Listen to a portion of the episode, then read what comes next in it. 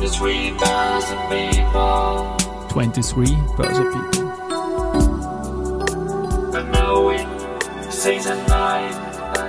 Unknowing Season 9. Presented by EY.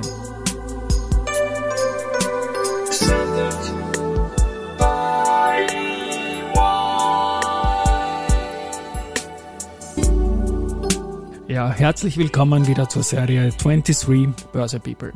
Und diese Season 9 der Werdegang und Personality Folgen ist presented by EY. Mein Name ist Christian Drastil, ich bin der Host dieses Podcasts und mein 15. Gast in Season 9 ist Leopold Quell, Fondsmanager Asien bei der RCM und Gründer des Backyard Club Wien für Boxinteressierte. Lieber Leopold, Servus und herzlich willkommen bei mir im Studio. Vielen Dank für die Einladung. Ich freue mich, wir kennen uns seit ein paar Jahren und Sport und Wirtschaft ist ja meine große Passion und das werden wir auch in diesem äh, Podcast jetzt, in diesem Karriere-Werdegang-Gespräch, wie es auch in der Anmoderation schon gesagt worden ist, verbinden. Aber ich beginne mal überhaupt damit, wie du in den Kapitalmarkt gekommen bist. Da habe ich einiges auf LinkedIn gefunden und einiges nicht gefunden, was du mir im Vorgespräch erzählt hast, das nämlich schon in ganz jungen Jahren, Stichwort Wiener Börse und so weiter, losgegangen ist. Interessiere mich sehr dafür, jetzt auch für die Audience das zu hören nochmal. Ja, du, ich habe äh, mich als, als Teenager schon für die Börse ganz allgemein interessiert. Das war noch eine ganz andere Zeit, äh, Prä-Internet, wo es gar nicht so leicht war, äh, Informationen und Bücher herzubekommen. Und äh, ich habe dann bei der ÖTOP, also bei der, bei der Wiener Börse. Genau, bei der österreichischen Termin- und Optionenbörse. Genau. Leider jetzt Eurex. Ja. Ja. Ähm, habe ich dann begonnen im, im Sommer während der, der Schulferien zu, zu jobben und konnte dann dort die, die Kurse machen, unter anderem auch den Market Maker Kurs. Der hat damals gekostet 30.000 Schilling, kann ich mich erinnern. Aber ich durfte den eben als, als Mitarbeiter gratis machen und mit dem habe ich mich dann beworben und bin bei der CAIB, bei der Kreditanstalt Investmentbank gelandet mhm. im, im Derivativ-Sales. Und wann war das so von der Zeit? Das war 97, 98, 97. war super spannend, da war 97 hat man Asienkrise, 98 hat man Russland bzw. Long-Term Capital Management. Da war alles dabei. Ne? War alles dabei, ja. Wir sprechen hier im 9. Bezirk gegen Julius-Tandler-Platz, Friedensbrücke. Ja. Warst du damals da vor Ort? Ich war genau hier, ja. Also ich bin genau. hier bei der U4 ausgestiegen und mit, ja. mit äh, schwitzigen Händen rübergegangen. Ja. Mittlerweile, schwitzige Hände, ja. Mittlerweile eine der größten Baustellen innerstädtisch, aber bald wird's fertig werden. Und das, ich war damals auf Pressekonferenzen öfters da, bei Kollegen von dir, Franz Kubik und so weiter. Das war schon war schon eine geniale Zeit. Ja, wie ist es dann beruflich weitergegangen? Ja, also ich habe äh, hab das Studium äh, abgeschlossen an der WU und ähm, dann bin ich relativ schnell beim Christian Turi gelandet. Der war damals bei der Security KAG. Genau, und hat sich dann selbstständig gemacht. Und äh, Anfang 2001 hat er in einem Meeting, da waren wir so 10, 12 äh, Leute, also Fondsmanager ge bekannt gegeben, dass er einen China-Fonds aufmachen möchte. Und er fragt einfach so in die Runde, wer möchte das übernehmen? Und aus irgendwelchen Gründen war ich der Einzige, damals noch totaler Junior, der die, der die Hand gehoben hat. Und ich bin ihm bis heute äh, dankbar, dem Christian, dass er mir das Vertrauen gegeben hat, weil ich habe dann zweieinhalb, drei Monate Anlaufzeit bekommen. Also ein Musterschüler Hand heben, so ein spontanes oder so. Ja, genau. ja. Nein, aber hätte, es war kein Fehler. Ne? Nein, es ja. war kein Fehler. Ich hätte aber ehrlich gesagt auch bei jedem anderen Fonds, den er vorgeschlagen hätte, hätte ich auch die Hand gehoben. Ich wollte einfach irgendwas managen. Und es war, es wurde dann China und im Mai 2001 haben wir gestartet und die ersten eineinhalb Jahre waren gar nicht so leicht, waren gar nicht so einfach, weil damals ist der Markt seitwärts oder eigentlich sogar bergab gegangen. Mhm. Und das, obwohl China wirklich Best of all worlds hatte. Die hatten tiefe ja. Bewertungen und unglaubliches Wachstum. Aber wie es halt an der Börse so ist, die braucht manchmal eine Zeit, um das zu erkennen und ähm, übertreibt eben nach oben oder wie damals nach unten und dann erst wirklich losgegangen ist, so im, im Frühsommer 2003 und dann kam da eine Mörderhoss, also ein Mörderbullenmarkt und also fast parallel zu Wien eigentlich, kann ja, man sagen. Ja, ähnlich, ähnlich. Das hat schon, wir haben ja, wenn du im Mai 2001 beginnst, dann eine traurige Geschichte ja. namens 9-11 gehabt. Ja. Was hat das auf China damals? Ich kann mich nicht mehr erinnern. Das hat, äh, das hat generell das, das Sentiment, wie es so schön heißt, ja, auf Risk-Off gestellt und hat äh, hat China auch stark betroffen, obwohl im gleichen Jahr hat vielleicht ein mindestens so wichtiges Ereignis stattgefunden, nämlich China ist der WTO beigetreten. Und ähm, also damals waren, waren äh, China und die USA ja noch keine, keine Konkurrenten, sondern es waren im selben Ja. Team, könnte man fast Ja. sagen. Und die USA haben der China ja stark geholfen, reinzukommen. Und äh, das hat auch dann eben mit ein bisschen Verzögerung dazu geführt, dass China so durchstarten konnte. Ja. Wenn jetzt 9-11 wenige Monate nach deinem Start, nach deinem Debüt als Fondsmanager kommt, ja, nimmt man das persönlich irgendwie und geniert sich, wenn dann die Performance kurz runtergeht? Ich kann mir das vorstellen irgendwie, wenn man doch fremdes Geld an der Management hat. Natürlich ist das schon, ähm, also ich kann mich natürlich, wie wahrscheinlich fast jeder, der alt genug ist, äh, an diese Zeit sehr, sehr gut oder an diesen Tag, an diese Stunden sehr, sehr genau erinnern. Ähm, für mich war aber immer die relative Performance äh, das Entscheidende, auch wenn das aus Kunden- oder Kundinnen-Sicht vielleicht oftmals nicht so eindeutig ist, aber für mich äh, war die relative Performance das Entscheidende und die haben wir gut hinbekommen, habe ich gut hinbekommen, auch in dieser turbulenten Phase.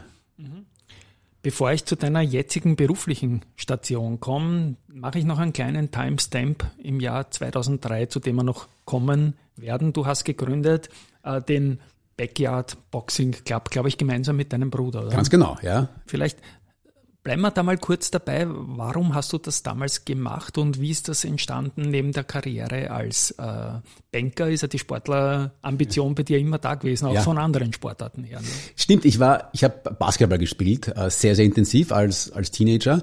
Und ähm, so ähm, Ende, also oder, oder als junger Erwachsener, sagen wir so, hat einer meiner Basketball-Kollegen äh, hat von einem Tag auf den anderen uns berichtet, dass er mit, mit dem Boxen begonnen hat. Okay. Und wir dachten am Anfang, was, was, was ist mit der Jürgen? Das ja, was ist mit dem Jürgen? Ist der jetzt auf der schiefen äh, Ebene? Ist der im, im Milieu gelandet? Stimmt, und das wir ist ein ein, bisschen, ja, wesentlicher Punkt. Ja. ja, wir waren ein bisschen fast geschockt, aber wir sind dann zu seinem ersten Kampf äh, in, in Leasing äh, gegangen und äh, ich hatte damals sehr naive Vorstellungen. Ich dachte, das wird ein Turnsaal sein mit Friends and Family oder so, aber es war eine Halle mit Hunderten von Zuschauern und da waren äh, mehrere Kämpfe angesetzt und wir waren zuerst ein bisschen geschockt von dem ganzen Mil- von dem ganzen Umfeld, aber nach zwei drei Kämpfen ist man Teil dieser Ich ganzen bleibe jetzt mal bei den Hunderten von Zuschauern, Ja. weil ich mich sonst selbst überhole und diesen Ja. Block dann en bloc Entschuldigung, Folge. ja.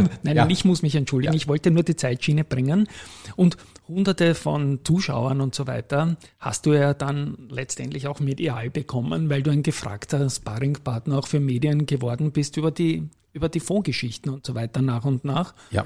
Ähm, ich komme jetzt ins Jahr 2008, RCM. Das hat ja auch so einen Timestamp, der ganz nah an einen externen heftigen Einschlag, der nichts mit Boxen zu tun hat, aber doch, ne? Bitte auch Ja, mal. ja. ja. Nein, meine, meine Dam damalige und bis heute Chefin, die Angelika Millendorfer, hat mich äh, äh, sozusagen da abgeworben und ähm, letztendlich wurden wir uns einig, so dass ich im, im September 2008 bei der Raiffeisen KAG begonnen Da habe. klingelt's für einigen September Ja. 2008, ja. Und das war gefühlte drei Minuten, bevor Lehman äh, untergegangen ist. Und äh, das war natürlich ein, ein sehr, sehr volatiler und extremer Einstieg. Ja, äh, Das war mit das Heftigste, was man erleben konnte. Zweifellos. Nicht vergleichbar mit 9-11, Nein, ganz anders. Äh, Es war, war, war, war heftiger. weil es ja die Banken Weise eigentlich in die. Goschen gehabt hat und niemand hat niemand mehr vertraut. Irgend, also es war schon, Ja, man, man, man, man kam in die, in, ins Büro oder man, man checkt äh, den Bloomberg und es ist fast jeden Tag ein Meer von Rot. hast du damals einen Fonds übernommen, nehme ich an, oder? Einen Ja. bestehenden? Ja. Ja, ich habe ich hab die, die China-Assets, äh, also Aktien, gemanagt. Und ähm, China hatte von 2003 bis 2007, 2008 einen sehr, sehr starken Aufwärtstrend, ähm, also eine, man könnte sagen, Blase. Nicht nur China, auch generell die Emerging Markets. Und deswegen, auch wenn, der, auch wenn die Krise letztendlich dann nicht von, von China ausging, die wurde die, die, die China wurde getroffen zu einem Zeitpunkt, als die vollkommen überbewertet waren. Und dementsprechend sind die auch dann komplett eingebrochen. Same hier in Vienna. Das Ja. hatten wir auch mit der, auch einer Emerging Markets als CEE. Äh, Geschichte, die jahrelang uns zur weltbesten Börse gemacht hat, von 2002 bis 2007. Ich werde einmal an dieser Stelle RCM auch auflösen für die Hörer, die Ja. das Kürzel nicht Ja. kennen, Raiffeisen Capital Management. Wie ist das in der, in der Gruppe positioniert und wer sind eure typischen Investoren und also in die Fonds hinein? Also wir, wir sind eine Tochter der, der RBI Und ähm, wir haben natürlich viele institutionelle Kunden, aber ein ganz, ganz starkes äh, Standbein ist, ist der österreichische Retail-Kunde. Ja, die, das Netz, das Filialnetz genau, auch und so weiter. Genau, also, also die Abertausenden und Zehntausenden von, von Vorsparern, die landen sozusagen bei uns. Ja. ja. Und dann machen wir doch mal eine kleine Reise. 2008, das sind 15 Jahre. Du bist quasi mit Lehman gekommen und machen wir doch den kleinen China- oder Weltaktien oder überhaupt Zyklus dieser letzten 15 Jahre. Was waren da die, die wesentlichen Punkte, die da in Erinnerung geblieben sind. Immer weniger Zinsen, Emerging Market, Emerging Market Boom, dann wieder schwächer und so weiter und so fort.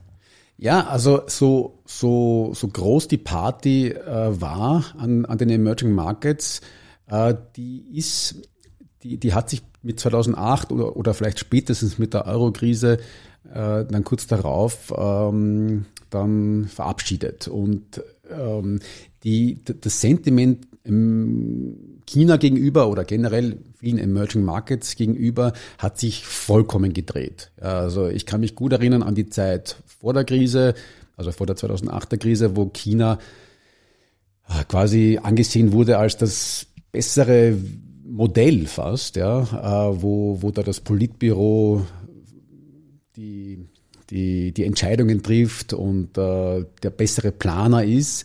Man hat dann gesehen, dass das dem, dass das überhaupt nicht der Fall ist. Und ganz im Gegenteil, heute wird China, ähm, ich meine, es ist, es ist, es ist einerseits eine beachtliche Wachstumsstory, aber es wird doch aus vielerlei Hinsicht schon sehr kritisch gesehen. Vielerlei Hinsicht sogar sehr einseitig gesehen, ja, also ähm, vereinfacht. Ja. Ich, ich möchte China überhaupt nicht verteidigen oder ähnliches, aber ähm, die meisten Leute, mit denen ich spreche, die waren noch nie in China, haben auch keinen Kontakt mit, mit Leuten von dort, haben aber trotzdem eine klare Meinung und fast immer eine negative Meinung. Ja, das ist vielleicht auch schon wieder antizyklisch eine Chance natürlich. Aber das, wir empfehlen hier nicht und gehen auch nicht zu sehr auf die Ist-Situation ein. Ähm, du bist ja für Asien zuständig. Ja. Was ist dann noch spannend? China ist natürlich die erste Assoziation mhm. mit, mit dem asiatischen Anlagemarkt und so weiter und Investmentchance.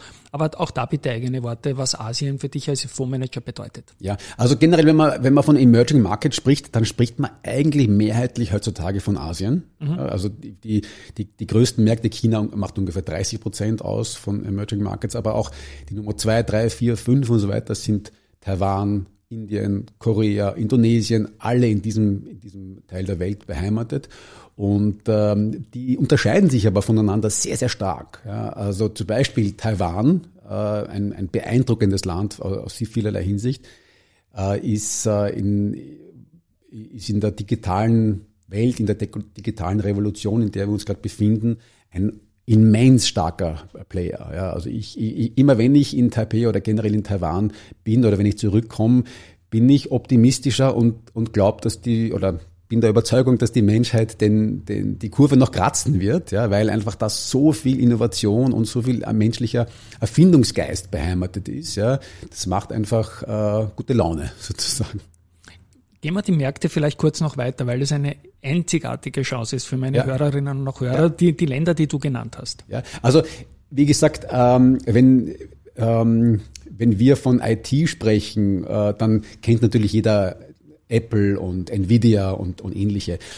Und manche werden natürlich auch äh, Taiwan Semiconductor kennen und Samsung sowieso. Aber es ist eine sehr, sehr große Anzahl von Unternehmen in, in, aus diesen beiden Ländern insbesondere, die da dahinter stehen, die Zulieferer sind oder die essentielle Teile der, der ähm, Lieferkette übernehmen, die jetzt aber keine Konsumprodukte selbst äh, vermarkten und deswegen den meisten Leuten nicht bekannt sind, aber die, die wie gesagt, ohne dies nicht ginge. Ja, und äh, die, die sich auch ständig neu erfinden müssen, weil der, weil der Konkurrenzdruck äh, sehr, sehr hoch ist und ähm, die, die Art und Weise, wie, wie dort gearbeitet wird oder wie dort ähm, äh, das Wirtschaftswachstum eben vorangetrieben wird, ist für mich beeindruckend. Ja, also ich, ich bin da, ich bin da mittel- bis langfristig sehr, sehr positiv für diese Region.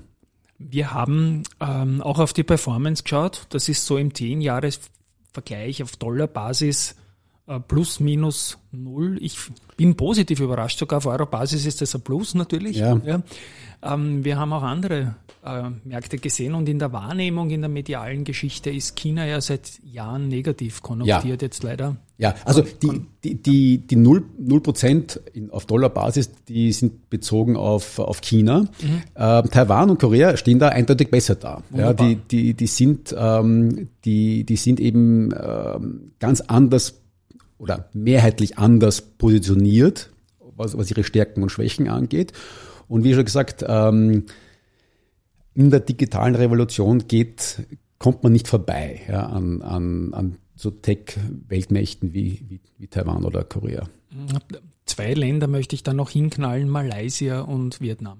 Ja, also ähm, beim Malaysia ist auch ein Land, das ich gut kenne. Ähm, und was mich fasziniert, da ist zum Beispiel ähm, der Pri- Beruf des Programmierers, oder ich sollte sagen der Programmiererin, ja, ist äh, dort mehrheitlich weiblich. Äh, Es ist über, Wirklich wahr? Ja, ja, Schön. es ist, es ist beeindruckend, wie viele Coder sozusagen, ja, ähm, ähm, online, also das sind, die, die, sitzen in, in Kommen Malaysia. wir später im Podcast noch in einer anderen Facette zu einer hohen weiblichen Anteil. Ja, ja stimmt.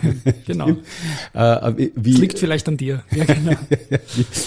wie, wie, wie viele Coder quasi Coderinnen sind, äh, insbesondere in Taiwan, ähm, die Leider gibt es da nicht allzu viele Aktien oder börsennotierte Unternehmen, in die man investieren könnte. Aber das macht mich für dieses Land insbesondere ähm, optimistisch, obwohl natürlich die politische Situation dort äh, keine einfache ist. Ja, aber, aber auch dort die, die Innovationskraft ist da. Ja, Gibt es irgendeinen Ort auf der Welt, wo die Politik... Nein, ich weiß Ja. schon, weil es gibt immer noch Abstufungen, das ist gar keine, gar keine Frage. Ja. Ich habe auch die Frage gestellt wegen der österreichischen AT&S, die da viel getan hat Ja. in dieser Region. Ähm, Vietnam noch kurz bitte.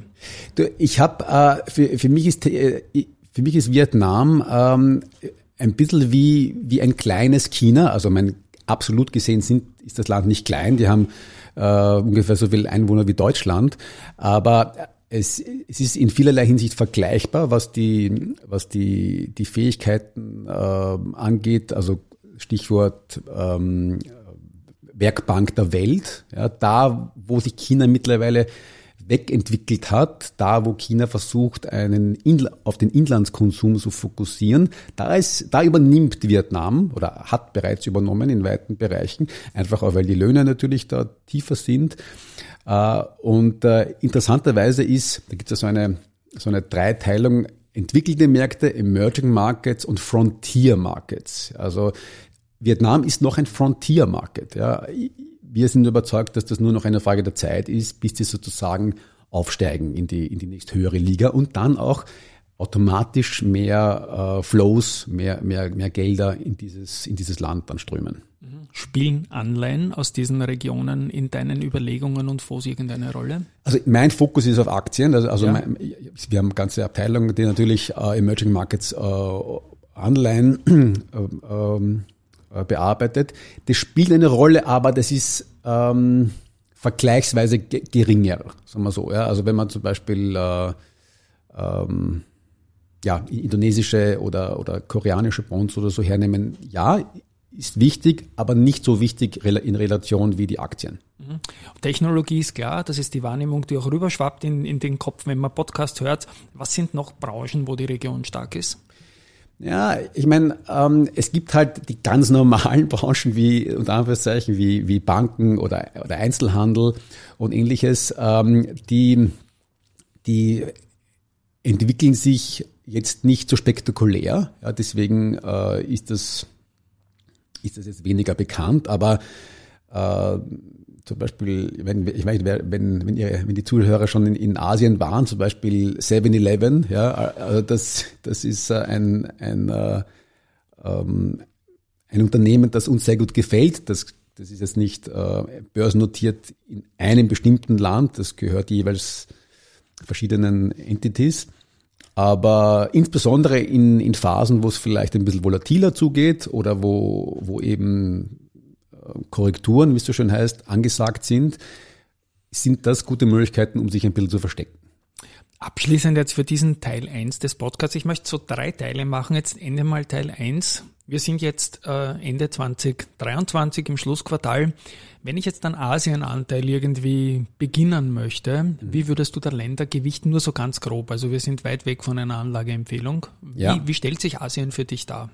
Für mich stellt sich Asien so dar, dass China zwar das größte Land ist, was die Marktkapitalisierung angeht, mit, mit relativ ähm, respektablem Abstand, aber wir finden, oder ich finde, dass Indien ähm, wirklich, oder sagen wir so, in, wenn Indien keine massiven strategischen Fehler macht, sind die fast ähm, ja, dazu verurteilt, in die Top 3 weltweit aufzusteigen, also über die nächsten 10, 15 Jahre. Ja, ähm, und zwar aus verschiedensten Gründen, aber ich möchte einfach nur, nur einmal die Demografie hervorstreichen. Also die Demografie in Indien ist ähm, wie, ja, könnte nicht besser sein. Ja, es ist wirklich attraktiv. Also ein, gerade auch im Bereich, wo, wo China eher Schwierigkeiten hat, schwach dasteht aufgrund der lange anhaltenden Einkindpolitik. Indien äh, hat da einen automatischen Rückenwind eingebaut, der das Land nach vorbringen wird, noch viel mehr, als man das jetzt sich vorstellen kann, wie wir glauben. Diese Antwort habe ich in etwa erwartet und ich danke dir auch dafür. Und ich komme jetzt zum Teil 2 in diesem Podcast und da sage ich immer, hallo ihr lieben Sportbegeisterten. Mein Name ist Christian Drastil. Ich habe 2017 die Rechte der 2015 eingestellten Sportwoche mit knapp 900 Printausgaben übernommen und ich bin folgender Meinung. Es lebe der Sport.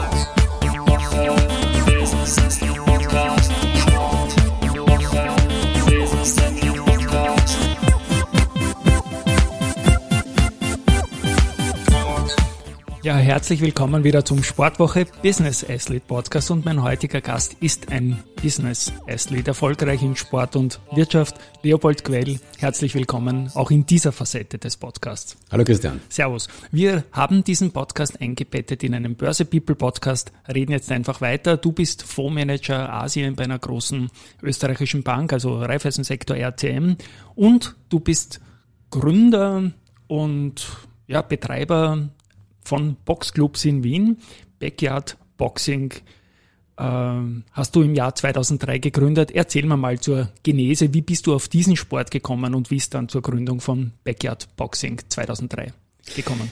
Ja, also ich bin Anfang des, des Jahrtausends ähm, vollkommen ähm, ungeplant sozusagen in dem einen oder anderen Boxtraining gelandet. Ich kann mich erinnern, das war in der Längische Gasse. So versehentlich, ne? So, ja, ein, ein, ein, ein Freund ich von mir. Ich gehe spazieren und lande in einem Boxtraining. ja.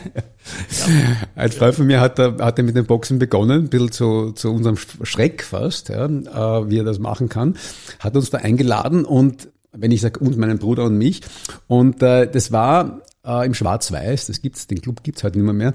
Uh, und es war ein bisschen wie im Klischee. Also so, als würden die jedes Klischee erfüllen wollen. Also nur Männer, äh, sicherlich auch eine gewisse äh, Testosteron aufgeladene Stimmung, sagen wir mal so. Also die man auch riecht oder sowas, ne? Die man auch riecht, ja, und genau. und äh, die sich darin äußert, dass man jetzt nicht äh, zu lang irgendwelchen anderen Leuten in die Augen schauen soll, weil das könnte dann zu, zu zu unangenehmen ja. Folgen führen.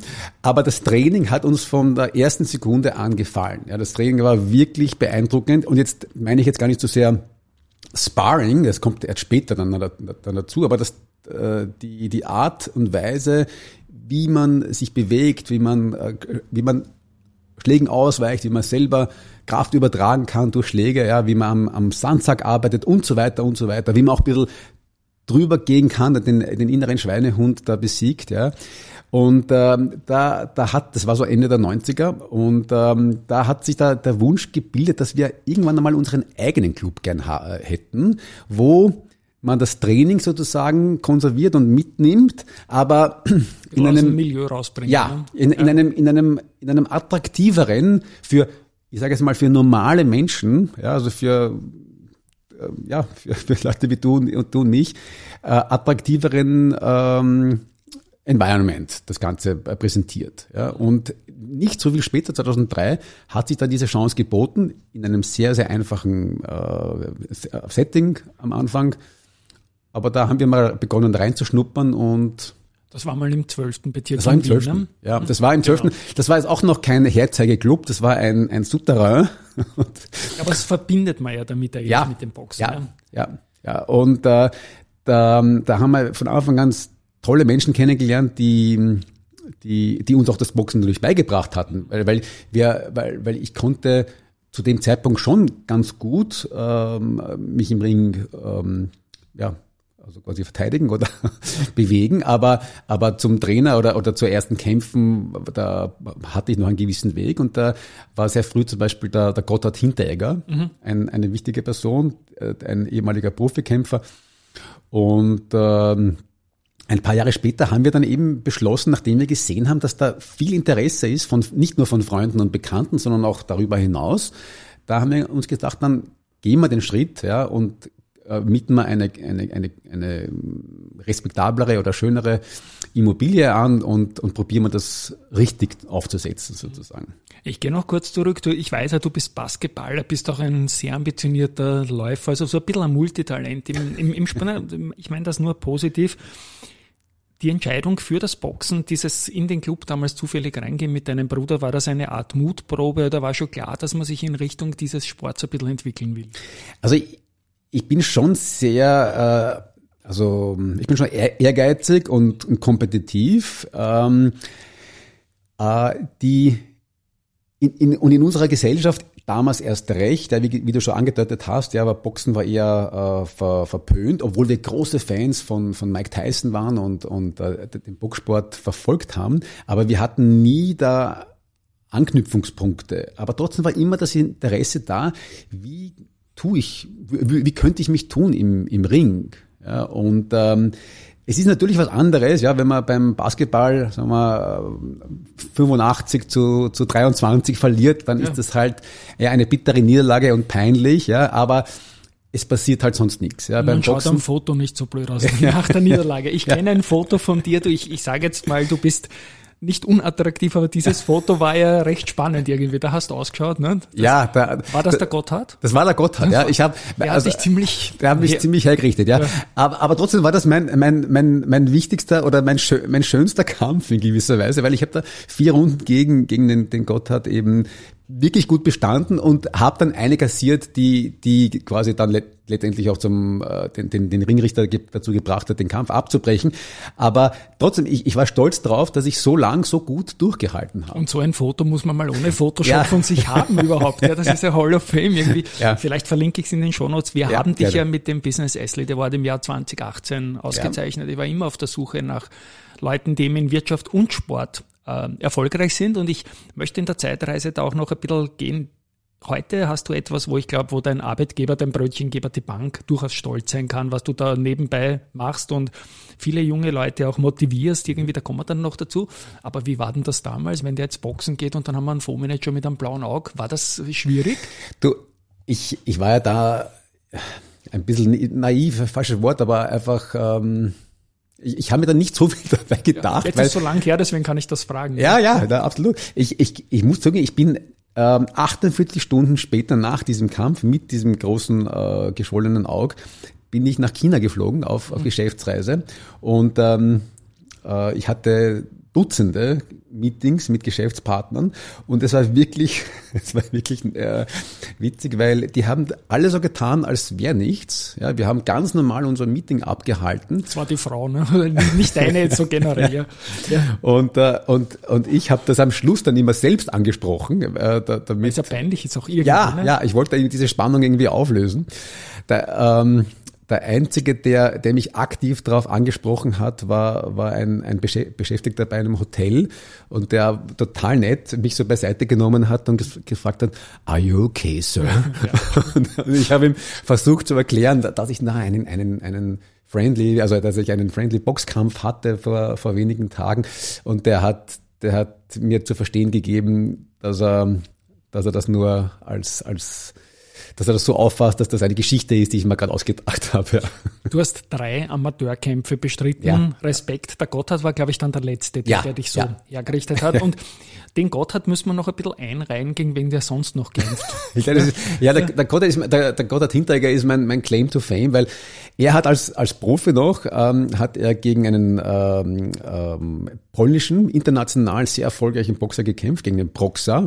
Der, er hat verloren gegen ihn und der Proxa war damals noch ungeschlagen und hat dann gegen Gennady Golovkin, Der Triple G, man. Ja, Tri ja, Genau. Triple H auch aus dem Wrestling. Aber der Triple G, genau, Leon. gegen Triple G in Las Vegas gekämpft und verloren. Das heißt, ich habe sozusagen gegen den verloren, der gegen den ähm, gegen den Gennady Golovkin in Las Vegas verloren hat. Ja, ist doch toll. Ist doch toll. Wann war das circa noch von der Zeitschiene her? Ja, das, das war, das ist eine gute Frage. Also da war ich schon, da war ich nicht mehr, der Jüngste. Also das, da war ich schon in meinen 30ern auf jeden Fall. Okay. Na, dann ist, ist nicht so, so wichtig. Aber jetzt kommt noch die Frage. Wir alle sind aufgewachsen mit Boxernamen Mike Tyson, Muhammad Ali, egal wie alt man jetzt ist, Frazier, Marvin Hagler und so weiter. Irgendwie fehlen mir diese Big Names heutzutage. Ja. Es ermöglicht aber vielleicht wieder mehr das Boxen, wie es das du jetzt anbietest, als Breitensport. Und jetzt springe ich einfach rein. Du hast dich dann im Jahr 2007, glaube ich, war das dann, oder? Größer gemacht und hast neuen Standort, zuerst im vierten Bezirk, dann im siebten Bezirk. Und irgendwann 2011 wurde aus Backyard Boxing dann Backyard Club oder Club Wien. Ja. Und was ist da für eine Metamorphose vom Standort und auch vom Angebot passiert? Ja, also wir, wir haben, ähm, also unsere Standorte sind, äh, und, und ich spreche da jetzt, das klingt nach Eigenlob, aber, aber ich kenne einfach die, die, die Zeugnisse unserer vielen, vielen Mitglieder. Ähm, äh, wir haben einfach helle, saubere, äh, freundliche Clubs geschaffen, ähm, die dies Leuten ermöglichen, in den Boxsport einzutauchen, ohne automatisch gleich ein Sparring machen zu müssen oder überhaupt an den Kampf denken zu müssen. Ja, einfach mal äh, zu äh, sich sich äh, da rein zu fühlen, äh, zu erlernen, wie man wie man ausweicht, wie man zuschlägt, wie man mit dem äh, Sandsack arbeitet und ähnlichen. Äh, das das äh, das macht Leuten viel Spaß, abgesehen davon, dass es halt unglaublich anstrengend ist. Ja. Und ähm, durchaus zu unserer Überraschung, ähm, ähm, vor allem Frauen. Also mehr als 50 Prozent unserer Mitglieder sind Frauen. Wir waren da bei unserem ersten großen Club noch relativ äh, naiv, weil wir hatten zwei Räumlichkeiten, die sich für die Garderoben angeboten haben. Die waren unterschiedlich groß. Und wir haben uns gedacht, naja, wie, viel, wie viele Frauen werden kommen? Vielleicht maximal 20 Prozent. Und haben deswegen den kleineren Raum den, als Frauengarderobe ähm, vorgesehen. Das musste man dann bald ändern. Ja, weil, weil wir gesehen haben, dass das genau umgekehrt eigentlich äh, war. Ja. Ist es perfekt für die Tiefenmuskulatur, vielleicht ein bisschen Selbstverteidigung oder einfach nur cool? Was glaubst du? Warum so Na, viele alles, Frauen dabei? alles. Aber äh, es ist einfach, ähm, ich sage jetzt mal, Kampfsport oder, oder Zuschlagen, und ich meine das ganz wertfrei, ist, ist, äh, in, ist in unserer Gesellschaft ich sage das wertfrei, einfach halt sehr ähm, in einem bestimmten Eck oder, oder verpönt, so dass das, so dass man da gar keine Erfahrung damit hat. Aber äh, sich auszudrücken auf diese Art und Weise ja, in einem in einem safen Umfeld ist sehr sehr schön ja, und sehr befriedigend, wenn man spürt quasi wie man Kraft übertragen kann. Ja, ähm, das, das macht schon was mit einem, auch, auch was das Auftreten angeht. Also äh, Selbstverteidigung, ja, das ist ein, ein großes Thema, ja, aber natürlich wird jemand, der eine gewisse Selbstsicherheit ausstrahlt, ja, egal ob Frau oder Mann, wenig, also die Wahrscheinlichkeit, dass so jemand angegriffen wird, ja, ich meine, äh, fällt natürlich. Ja. Das, man, man, das, das, das spürt man einfach, ja. Ich zitiere dich, versteckt man sich hinter der Benchmark als Fondsmanager, äh, hinter der Deckung als Boxerin oder Boxer, so verliert man. Im Ring und an der Börse muss man sich exponieren. Diesen Saga hast du mir damals vor fünf Jahren, als wir dich zum Business S-Lead ausgezeichnet haben, geliefert und der, der steht irgendwo in meinem Kopf so als Stehsatz herum und auch der Name Backyard, irgendwie, da denke ich dauernd an die Schiene O'Connor mit All the Flowers that you planted, Mama, in the Backyard. Leider verstorben vor kurzem die Schiene. Ähm, Backyard ist ja ein cooler Name irgendwie und hat zu deinen Wurzeln sehr gut gepasst. Mhm. Du bist bei der DNA geblieben, obwohl das jetzt ja gar nicht mehr Backyard ist, sondern irgendwie stylisch. Ja, stimmt, stimmt. Ich- Und ich stehe ich steh zu diesem Satz total. Ja. Also ähm, man, man, ähm, man gewinnt nichts in der hinter der Deckung, ja. Und ähm, man, man muss natürlich das Risiko eingehen, und, und das heißt, dass man unter Umständen auch verliert oder dass man eben eine kassiert. Ja. Ähm, aber ich finde, sowohl das Investieren oder Spekulieren beziehungsweise äh, eben das Boxen äh, lehrt einen oder äh, ähm, ich habe mich dadurch weiterentwickelt, ganz einfach. Ja. Äh, und äh, ich habe besser, besser gelernt, mit Rückschlägen umzugehen. Das klingt jetzt sehr klischeehaft, aber, aber für mich war das so. Der Klassiker im Sport und Wirtschaft Ja. einfach. Egal Ja. welche Disziplin. Ja. Ich bin ein Tennisspieler und Hobbyläufer und solche Sachen. Da zählen hin und wieder auch Wettbewerbe natürlich dazu. Man tut nicht immer nur gern einschlagen im Tennis, sondern irgendwann will ich das Match gegen dich spielen. Umgelegt jetzt auf deinen äh, Boxclub, auf deine Boxclubs. Man kann trainieren.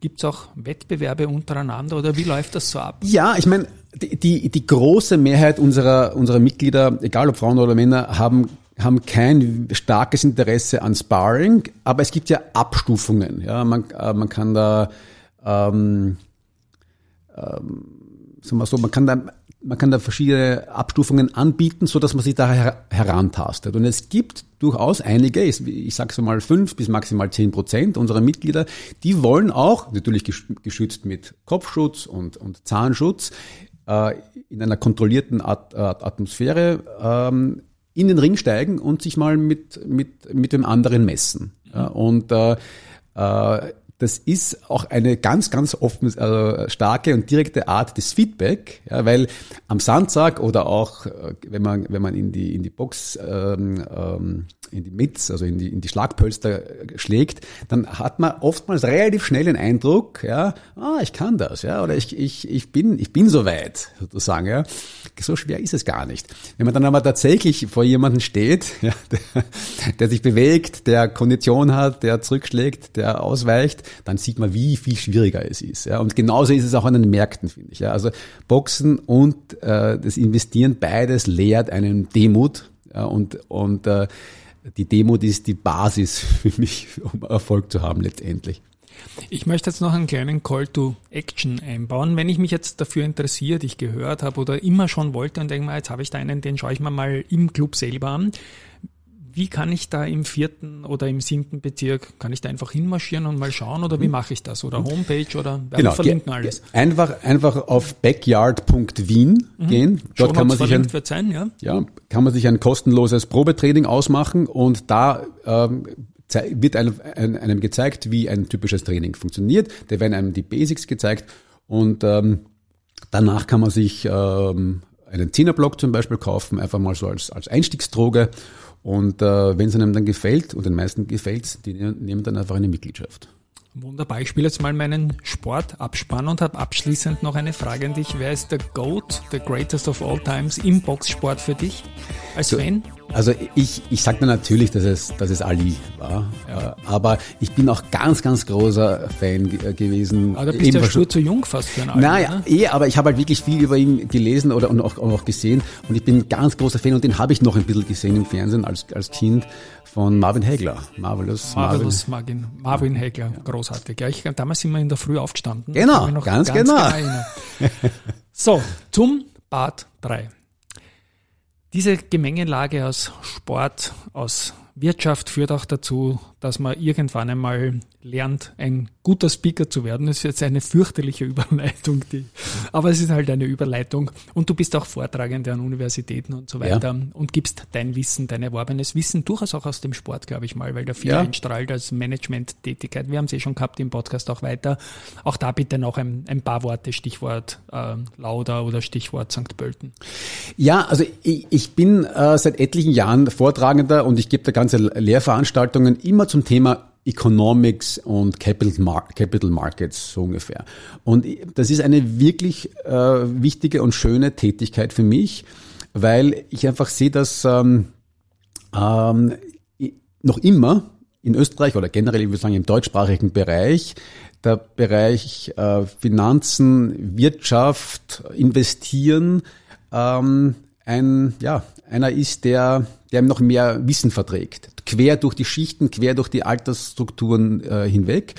Und äh, ich komme aus der Praxis äh, und äh, deswegen glaube ich, dass ich da gut geeignet bin, äh, einfach von auf Augenhöhe mit den in dem Fall meistens sehr jungen Menschen zu sprechen und denen weiterzugeben, was ich glaube, was wichtig ist, dass ich ihnen das Werkzeug letztendlich in die Hand geben kann, dass sie die, die Zusammenhänge äh, erkennen. Ja, und dass es nicht so sehr darauf ankommt, ob jetzt, keine Ahnung, die, die Federal Reserve die Zinsen nochmal um 25 Basispunkte anhebt oder nicht. Ja, das ist kurzfristig sicherlich wichtig und interessant, aber wenn man zwei, drei Schritte zurückgeht und das große Bild versucht zu erkennen, ist das letztendlich nur eine, eine Randnotiz. Ja, und die großen Trends äh, sind dadurch nicht aufzuhalten oder zu starten.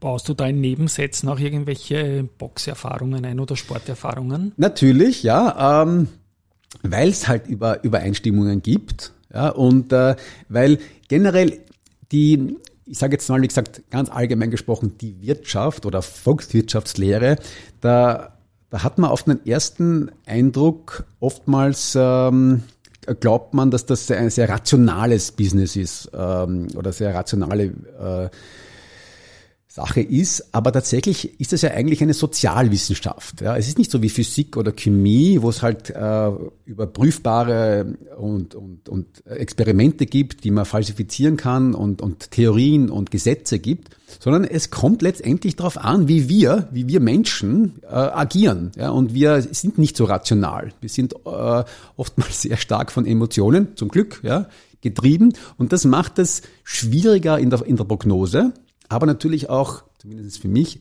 extrem interessant beim, beim Versuch, ja, die Märkte oder die Konkurrenten zu, zu schlagen. Ja. Mhm. Und ja, dann komme ich zu meiner Schlussfrage noch.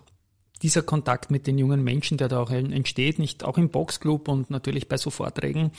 Hast du einen Karriere-Werdegang-Tipp, wie man jetzt, wenn man zum Beispiel in den Finanzmarkt im weitesten Sinne auf Jobsuche ist, in dem Umfeld, wie geht man das am gescheitesten an? Also ähm, ich würde ich, ich, würde, ich würde zuerst einmal mich selbst ähm, testen wollen. Sprich, ähm, jemand, der, der studiert oder der ähm, einschlägige ähm, wissenschaftliche äh, Karriere sozusagen oder, oder, oder Laufbahn äh, durchlebt, ähm, der sollte auch nicht nur theoretisch, sondern eben auch praktisch ans Werk gehen. Ja? Also letztendlich geht es darum, kaufen und verkaufen. Äh, die Person muss ähm, erleben, äh, wie es ist, wenn man eine Position hält. Ja, ich, ja, ich bin da, so abstrakt sonst. Ja, ja. Ich, ich bin da, ich bin wirklich ja. der Meinung, so ein bisschen wie in der Snickers-Werbung. Ja, äh, wenn man so wenn man, wenn man Hunger hat, ist man nicht mehr, mehr derselbe Mensch. Wenn man eine Position hat, ist man auch nicht mehr selber derselbe Mensch. Oftmals ist man nicht mehr ganz zurechnungsfähig vielleicht. Äh, und äh, man muss sich dem aussetzen. Ich bin ähm, der Meinung, die Fondsmanager und Fondsmanagerinnen setzen sich durch oder bleiben in dem Geschäft, die sich selbst, die, die gelernt haben, sich selbst gut zu managen. Die, die, die ihre eigene Euphorie äh, quasi wieder ähm, ja, erkennen und, und sich auf den Boden der Realität zurückholen oder die, wenn es schlecht läuft, äh, sich auch wieder motivieren können und, und, und wieder, ähm, von, um wieder vernünftig zu, zu, zu agieren und nicht im, im Selbstmitleid zu, zu zerfließen, sozusagen. Ja. Dem Sportler sein Training, auch wenn es sicher nicht an jeden Tag flutschen wird, wenn ja. er da seine Kilometer machen muss im, im Scheißwetter oder so, und doch dem, dem Player am Kapitalmarkt auch seine Real Money Position, um das spüren zu können. Ja. Das ist Training meiner Meinung nach ja. auch, ja. Das nehme ich jetzt als unser Schlusswort. Eine sehr lange Folge mit folgender Folge. Ich glaube, wir sind sogar mit einem One-Take durchgekommen bis auf die Ummoderation zur Runde 3, aber ich werde sie so drinnen lassen. Lieber Leopold, Respekt und danke, dass du vorbeigeschaut hast. Es war für mich eine Highlight-Folge natürlich in dieser Gemengelage und an euch da draußen. Ich bin sicher, es war sehr, sehr viel Leibendes dabei. Schaut mal im Boxclub vorbei und einmal ein Tschüss von meiner Seite. Es hat mir wirklich viel Spaß gemacht. Danke für die Einladung. Wunderbar. Tschüss und Baba.